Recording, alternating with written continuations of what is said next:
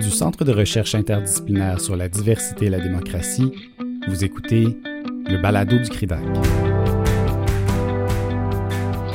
Organisé par les professeurs Dominique Lédet, Geneviève Newtons et Geneviève Motard, le colloque virtuel John Burroughs, la Constitution autochtone du Canada, s'inscrit dans la foulée de la publication de la traduction française de l'œuvre du professeur Burroughs, Canada's Indigenous Constitution, que ces mêmes professeurs ont traduit et publié aux presses de l'Université du Québec en 2020.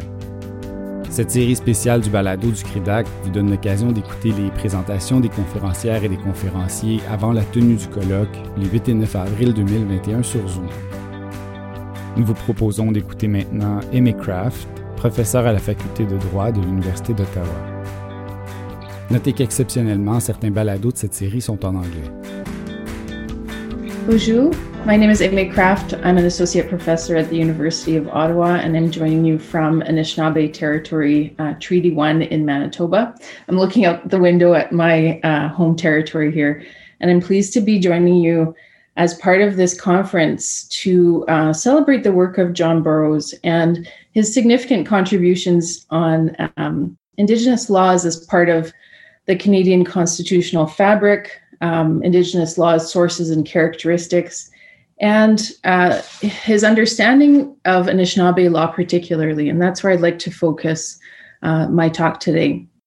So, what I hope to speak about is uh, learning law, and more specifically, learning law from the land uh, and from an Anishinaabe perspective. Although, arguably, a lot of what I'm going to share today applies um, modified in other Indigenous legal contexts. So, I want to think about unbundling uh, sources of law and think about how we structure law for the purposes of both learning and applying it. I focused um, my remarks today mostly on two chapters from um, John Borrows' more recent book, Law's Indigenous Ethics, which I think both of which build on uh, previous works. So I'm I'm honing in on chapters five um, and six, which deal with wisdom, outsider education, Indigenous law, and land, and uh, the chapter on honesty, chapter six, which deals with legal education heroes, tricksters, monsters, and caretakers as characters and ways of organizing Indigenous law for the purposes of teaching Indigenous legal orders.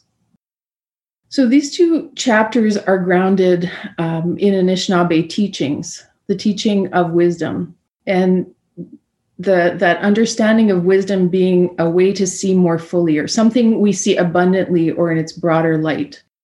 And the concept of honesty, um, which is a way of life or character that denotes the nature of a person or action that's uh, undeviating, straight, correct, or right.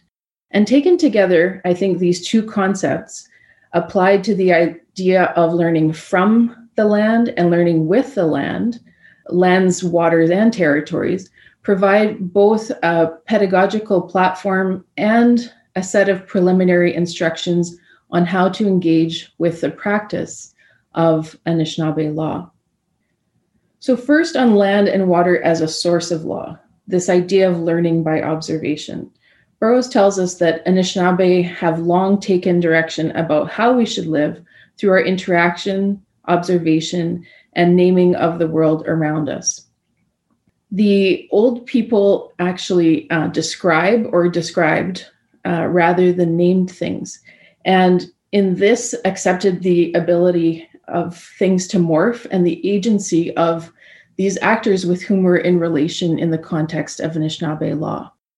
And I think this is an important feature to mention. And, and I know that Borrows does spend a fair bit of time on language as an important piece of understanding Indigenous legal orders.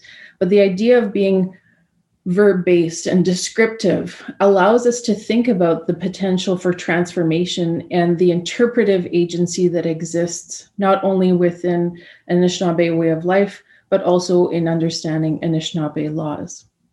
What Borrows tells us in these, these chapters is that there are really two terms that he employs to think about teaching and learning. And these are connected to learning by observation and learning from the earth uh, pointing or taking direction from the earth. And both are conveying the idea that teaching and learning occurs through uh, methods of observation of the earth and those around us. And in that, we include non human beings that have animacy and agency. And these ideas are supported by many Anishinaabe scholars, land based practitioners, and knowledge keepers. I think of Basil Johnston, that Borrows refers to extensively, uh, Robin Wall Kimmerer, Leanne Simpson, Elder Sherry Copenace, Elder Alan White, Elder Harry Bone, and Aaron Mills, to name a few. Um, but there are many. Um, and I think that it's important to think about these contributions to understanding what Anishinaabe law is and how we organize it.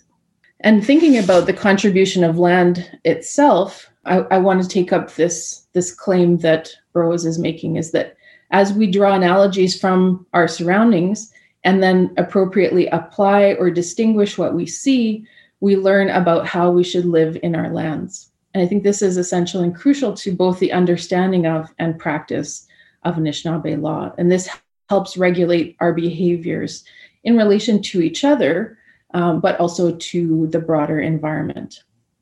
What uh, John Borrows does is kind of try and capture this through the lens of outdoor education as a way to learn from the land. And he explains that Indigenous law was taught on the land and water historically, it still is today, and that we look to demonstration, observation, and practice as forming the heart of learning. So, demonstration, observation, and practice. So, this is a very active form of both learning and applying Indigenous law. He advocates for what he calls sitation, dividing the ideas of being situated and having some kind of action rather than citing something that's abstract or written or separated from the experiential.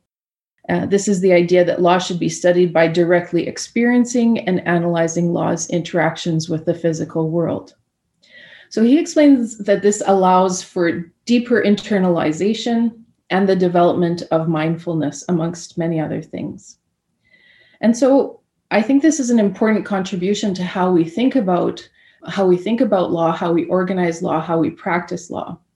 And in much of my work, I speak to how the land reveals the law.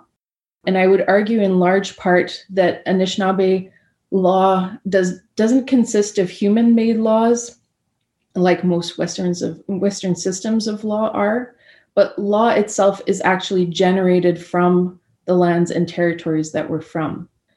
As it's then applied in Inaakonigewin, a word we use to describe laws um, from an Anishinaabe perspective, is both shown and described as structured relationally, but this is actually removed from the human construction of law. It's more a reflection of a system of law that is shown, given, gifted through our understanding of two sources of law or two forms of law that are sacred law and nature's laws. What we then do uh, with sacred and natural laws is transform them into customary laws over time, deliberative and positivistic forms of law through our human deliberative processes. I want to kind of think about this, the sacred and uh, nature based forms of law as very important and different from these other forms of more human interactive law. And I think by analogy, we can we can look to the two different forms of stories that Anishinaabe employ. So we have sacred and ancient stories, the Aadizookaanag, um, which I would equate to sacred and nature based laws, things that are outside of the human realm of control. And then we think to um, on or contemporary applications or understandings of stories that are often human told or human constructed stories as being something more akin to sources of law that are deliberative and positivistic and to a certain extent customary sources of law.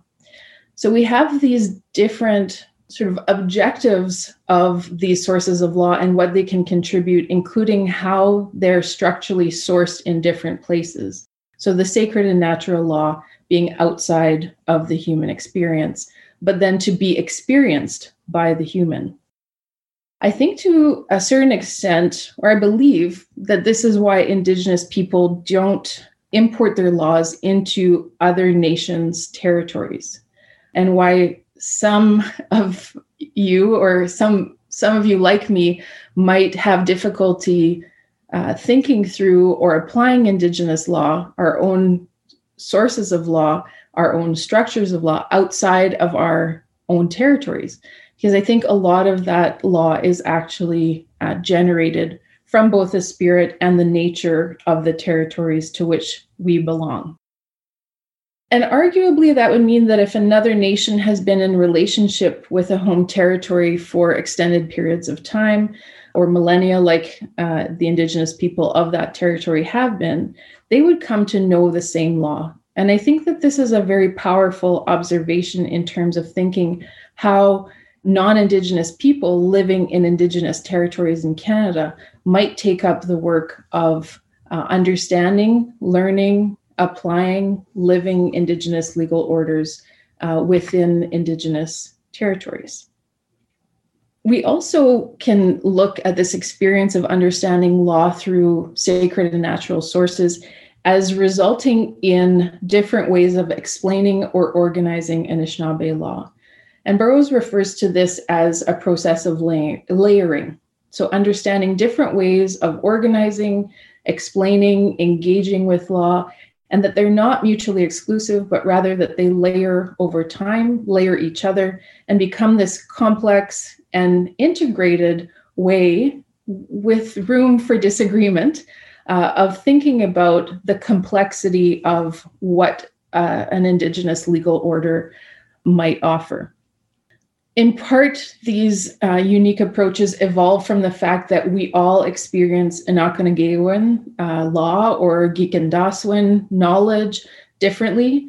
We intellectualize it in different ways, and it makes sense in contemporary in a contemporary world when we build on the gifts of mnemonic instruction that we've been given. So songs, descriptive language, scrolls, ceremonies, and stories. There's also room for other uh, experiential interpretive experiences for each individual learner, uh, for each of the individual learners. When Borrows talks about law shifting um, and it being fluid, he also refers to individual uh, freedom, choice, and agency that are really paramount in much of Anishinaabe life that then gives this great room to shape obligations. And I would argue it gives great room to shape understandings and methods of organizing, explaining, structuring, and then imparting or teaching uh, Indigenous legal orders. But again, that agency of the learner is, is essential. I want to end on one note. You know, Borrows is very thorough in all of his work, and he um, has always pointed to these multiple sources of law as being important in understanding Indigenous legal orders.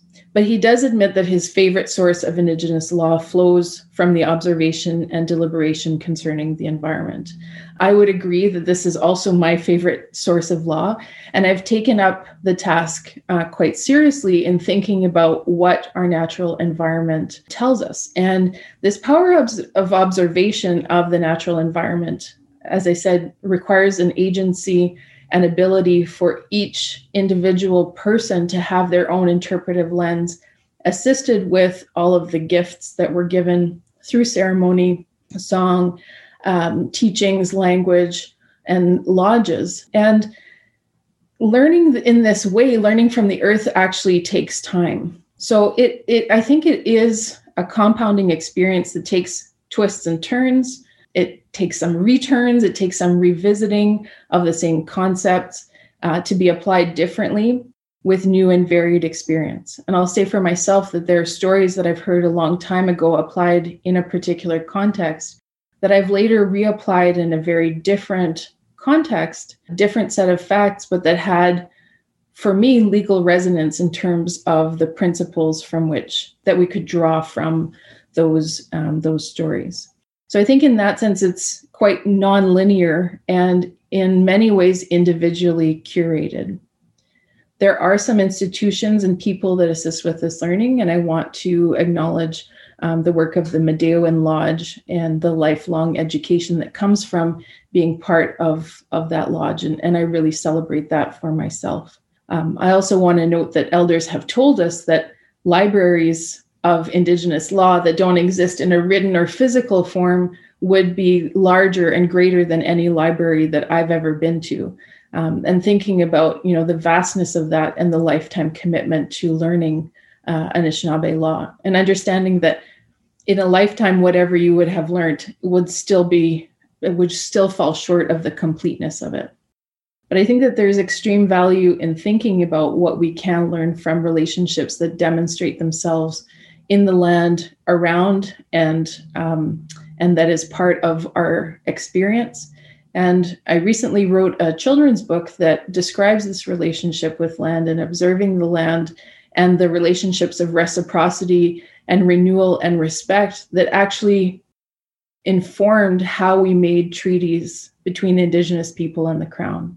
So i think that this idea of understanding through land is definitely not a new one it's one that we've employed for a very long time and that we've seen exercised through indigenous uh, legal orders and interactions with non-indigenous legal orders for centuries and so I want to thank um, John Borrows for his work in this area, for opening doors, for uh, making space for those of us who are doing land based learning and engaging in intergenerational transmission of knowledge.